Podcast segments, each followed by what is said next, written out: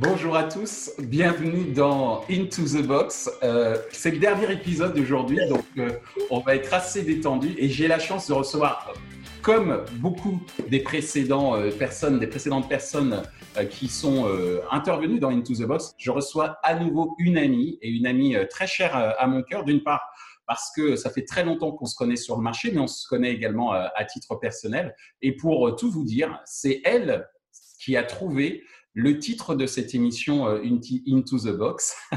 c'est elle que je me suis ouvert pour parler de ce, de ce projet et j'ai trouvé euh, qu'il était normal que ce soit elle qui clôture euh, ce projet, puisqu'aujourd'hui nous sommes au, dernier épisode d'Into the Box, puisque nous sommes à la dernière journée de la semaine travaillée, même si on est aujourd'hui en, jour férié, puisque ce sera diffusé le, le 8 mai. Je vous demande d'accueillir Elodie Dratler.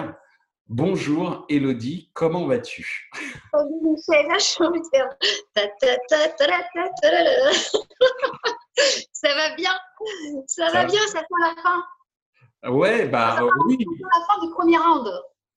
Alors j'espère qu'il n'y en aura pas un second quand même, round. Mais euh, et, comment vas-tu? Euh, Comment va ta famille? Comment également vont euh, tes collaboratrices et collaborateurs? Même si je sais puisqu'on en a un petit peu parlé euh, avant et tu vas beaucoup en parler maintenant. Tu es en train de travailler sur un nouveau projet. Mais déjà, comment vas-tu et comment va ton entourage et tes proches?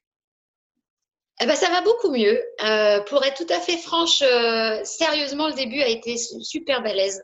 Super balèze parce que, parce que moi, autour de moi, il y a eu beaucoup de gens qui ont été touchés. par le Covid, beaucoup dans ma famille, dans mes amis, dans mon entourage. Voilà, donc j'ai un peu vécu de près la maladie et euh, le truc qui est bizarre avec ce Covid, c'est que euh, les chiffres, ils sont, ils sont mortels euh, et ils veulent plus rien dire. Tu vois, les chiffres, ils sont, on les a pris comme ça dans la tête, là, 5 000, 10 000, 20 000, 25 000, etc. Puis à un moment donné où, en fait, on comprend pas la gravité et le chiffre n'a aucun intérêt pour nous parce qu'on ne met pas d'image. Et moi, j'ai eu des gens malades, donc j'ai mis des images, des émotions, et ça a été du coup hyper, hyper compliqué. Euh, mais ça va mieux.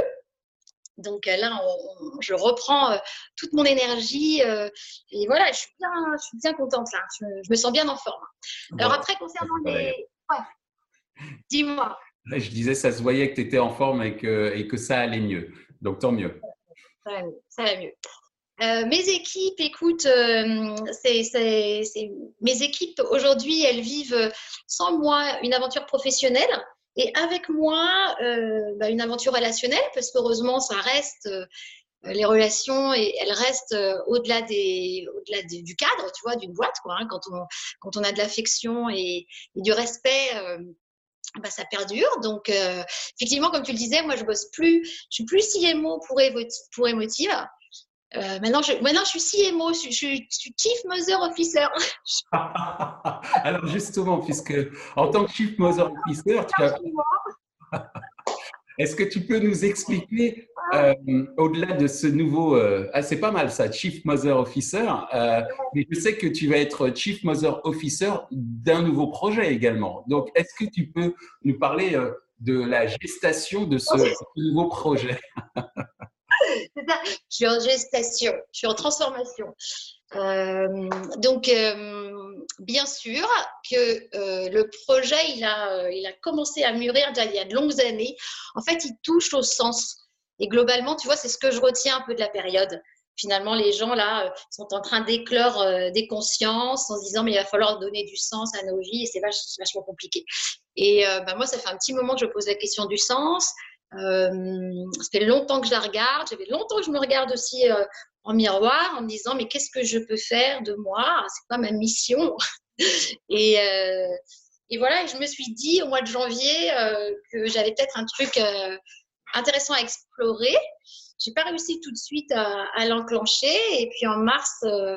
en mars, ça a maturé et le fait d'avoir vraiment quitté mon entreprise, mais ça m'a laissé du temps pour, euh, pour réfléchir, à me dire, OK, comment moi, à mon petit niveau, je peux donner sens à ma vie et je peux euh, engager des changements. Alors, c'est hyper prétentieux hein, de vouloir euh, changer des changements, mais je pense qu'il y a une, dans le collectif, il y a quelque chose qui est bien et, et, que ça, ça permet quand même des transformations. Et la première chose que je veux faire, c'est certainement replacer la, valeur de l'humain au centre et notamment euh, la place de la femme en entreprise euh, pour tout ce que ça veut dire. C'est-à-dire, euh, moi en tant que femme, j'ai une, voilà, j'ai 20 ans d'expérience au sein de l'entreprise.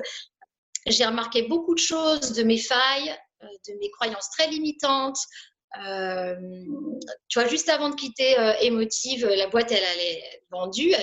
donc, euh, dans les process de vente, aujourd'hui, tu sais, on peut demander en, interne aux salariés, aux membres du COMEX si on veut, si on veut la récupérer. Moi, on m'a fait la proposition. Le premier truc que j'ai répondu, c'est je sais pas faire.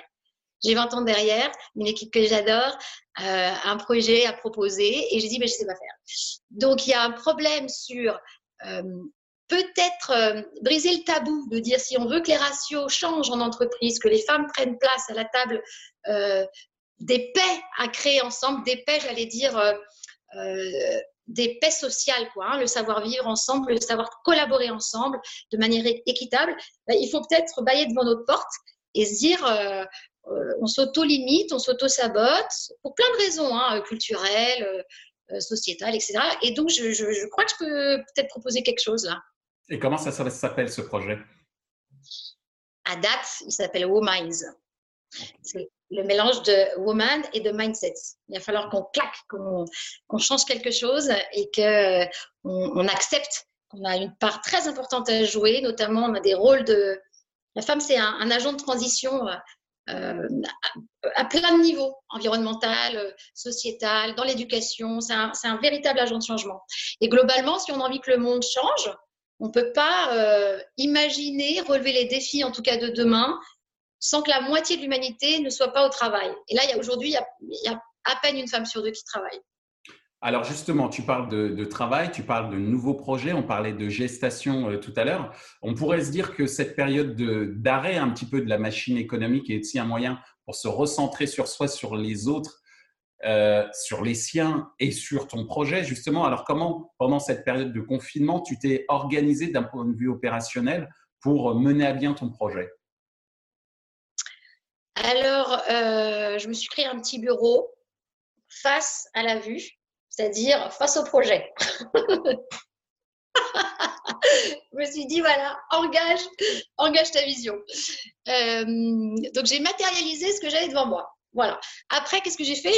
Euh, J'ai eu la chance euh, d'avoir l'enthousiasme et, sûrement l'audace de demander de l'aide, c'est-à-dire d'interroger, d'interroger plein de femmes brillantes, inspirantes, euh, vraiment, mais je, je ça a été une période, tu sais quoi, d'une richesse relationnelle très forte. et c'est drôle parce qu'on parle de distanciation sociale, tu vois. Ben, moi, j'ai fait un, un, je sais pas, un, je sais pas comment ça s'appelle, mais enfin, en tout cas, je me suis. Une euh, connexion sociale hors du commun, c'est ce que tu veux dire Ouais, ouais, ouais. Et donc, j'ai découvert euh, des personnalités dingues. Euh, voilà.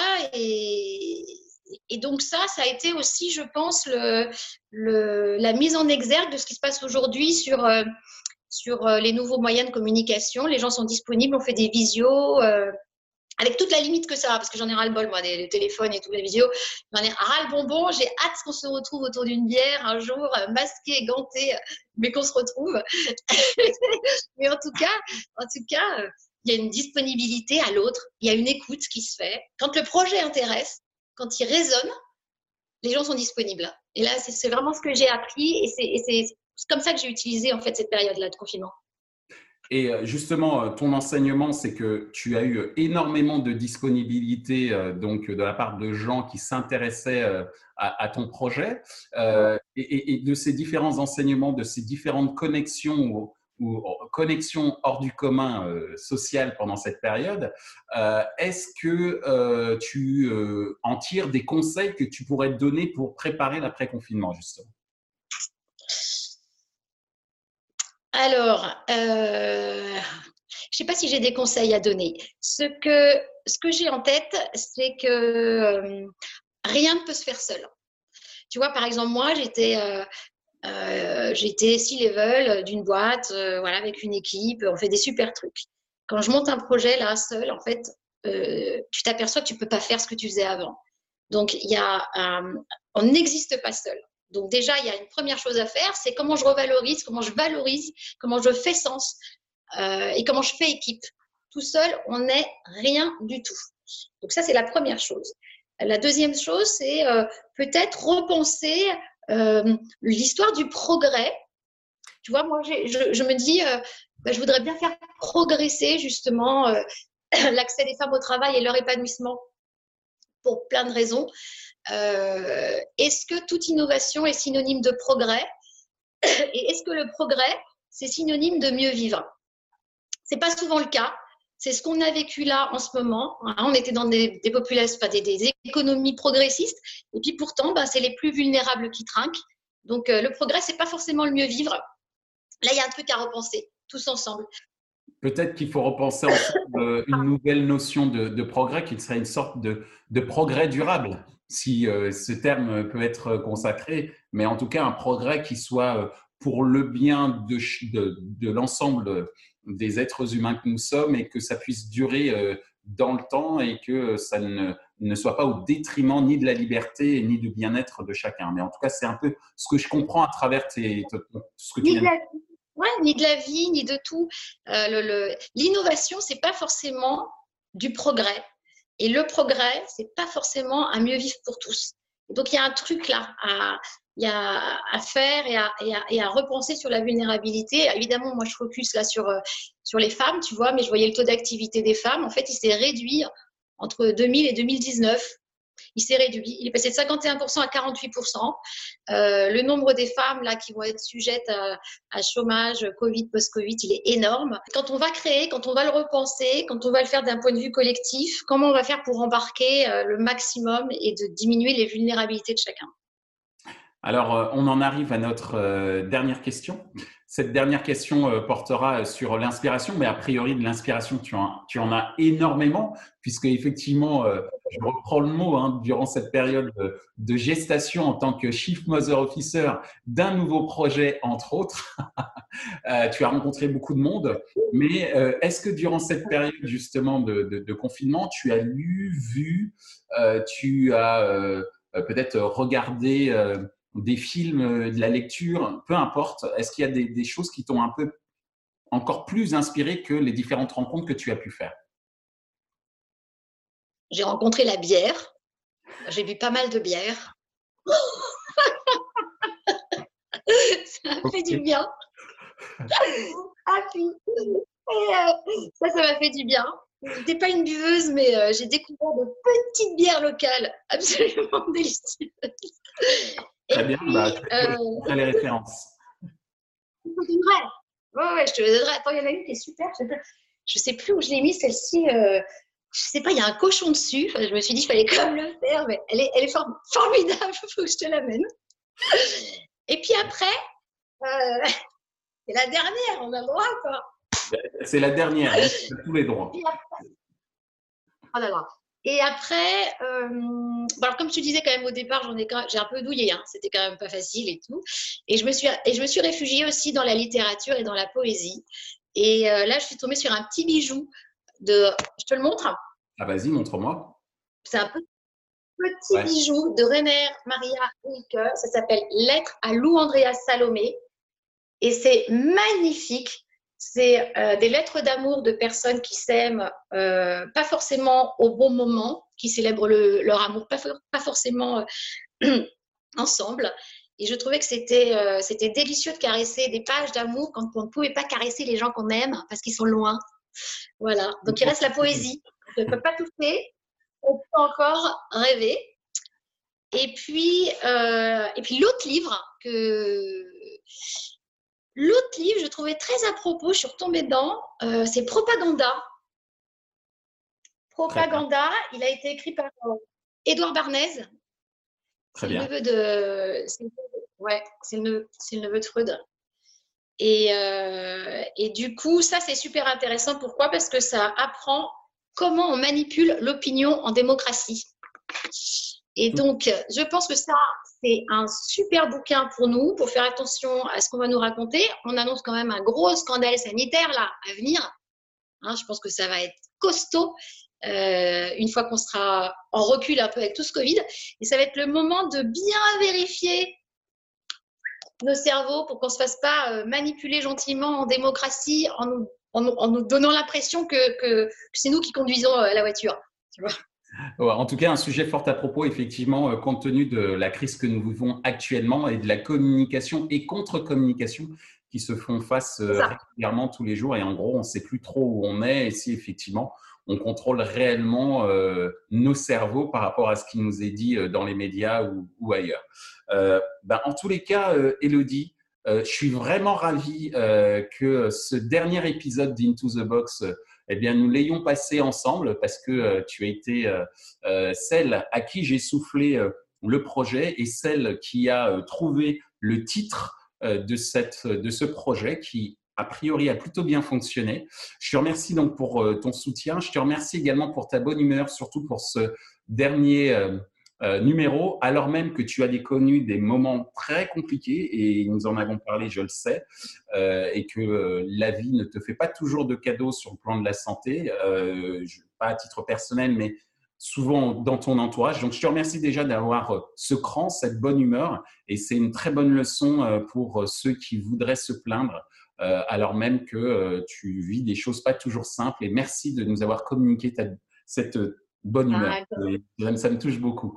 Euh, donc, je te, dis bon courage pour la, la, création de, de. On est d'accord, hein, c'est bien ça Ouais, c'est Wominds et on va, hum, on va, on va partir aussi avec une, avec une étude. Là, je fais une étude un peu d'impact des émotions savoir comment les femmes sont en train de voir euh, prochainement les, les réponses au sondage, 1200 personnes intéressées, interrogées, pardon, euh, et j'ai pu faire ça avec Epidemix, pardon, que je. oui, tout à fait. Epidemix, que je salue. Très bien. Eh ben, on les salue également. Et puis, c'est l'occasion pour moi euh, de dire que suite à ce projet Into the Box, eh bien, il va y avoir un autre projet qui va s'appeler Out of the box, puisque nous sortons du confinement, mais que le business euh, reprend ses droits dans un contexte très différent et que dans ce contexte très différent, euh, ben, je vais proposer un, format qui permettra à tout à chacun, grand comme petite entreprise, grand ou petit expert, de prendre la parole pour mettre en avant ses, euh, produits et, offres publicitaires, entre autres, mais pas que d'ailleurs. Donc, je vous dis à très bientôt. Je te dis à très bientôt, euh, Elodie, et prends soin de toi. Michel, Michel, toi qui interview, toi qui passes de l'autre côté de la boxe, qu'est-ce que, qu'est-ce que ça t'a apporté, toi, cette, euh, cette période euh, et, cette proposition de travail comme ça, plus spontanée dans cette petite boxe à secret? Eh bien, je me suis rendu compte que finalement, euh, malgré euh, ce, phare très professionnel que l'on a tous les jours à travers nos différents métiers, où on est très sérieux dans le domaine de la publicité, etc., que les gens avaient besoin de parler et que euh, ça leur faisait du bien de voir que derrière leur carte de visite, leur métier, les sociétés qu'ils représentent, eh bien, c'était des êtres humains qui avaient des passions qui pouvaient nous rapprocher les uns des autres. Et ce que j'ai essayé justement à travers euh, euh, cette émission, euh, c'est de considérer que la confiance dans le business, elle est également, elle émane également de la, de la proximité qu'on peut avoir les uns avec les autres. Il y a plus de choses qui nous rapprochent que de choses qui nous séparent. Et c'est ce que je retiens de cette période d'Into the Box. Ça, c'est dit. Alors, à bientôt, out of the box. À très bientôt. Salut. Salut. Ainsi s'achève ce dernier numéro d'Into the Box avec euh, mon amie Elodie Dratler. Qu'il faut retenir de ce dernier entretien, tout d'abord, c'est le fait qu'il faut savoir faire équipe lorsqu'on se lance seul dans un projet. Faire équipe avec euh, des personnes qui peuvent devenir vos mentors pour mener à bien votre projet euh, d'entreprise. Le dernier élément de notre entretien que, que je retiens, un entretien, vous l'avez vu, très décalé, teinté d'humour, c'est qu'il faut considérer le progrès comme étant un élément qui doit être durable et considérer également que le progrès ne rend pas forcément tout le monde heureux et que l'universalisme de cette fameuse euh, notion de progrès est parfois à remettre, à remettre en cause. Ainsi s'achève également cette série Into the Box. J'ai été ravi euh, de vous accompagner pendant toute cette période euh, qu'a été le confinement. je souhaite remercier également le réalisateur de cette vidéo, de cette série de vidéos, à savoir Nicolas Qatar ainsi que Aurore Qatar pour la coordination autour de, de, ce projet. merci aux 27 invités qui ont cru également en ce projet, qui m'ont également euh, soutenu euh, à la fois euh, en participant à l'émission et également sur les réseaux sociaux. Je vous dis à très bientôt à travers de nouvelles émissions et notamment un nouveau projet qui sera intitulé Out of the Box et bien sûr dès la rentrée de septembre dans les différentes émissions de Programmatic Society et The E-Commerce Society en attendant bien entendu de nombreuses rediffusions des épisodes passés. Prenez soin de vous et à très vite.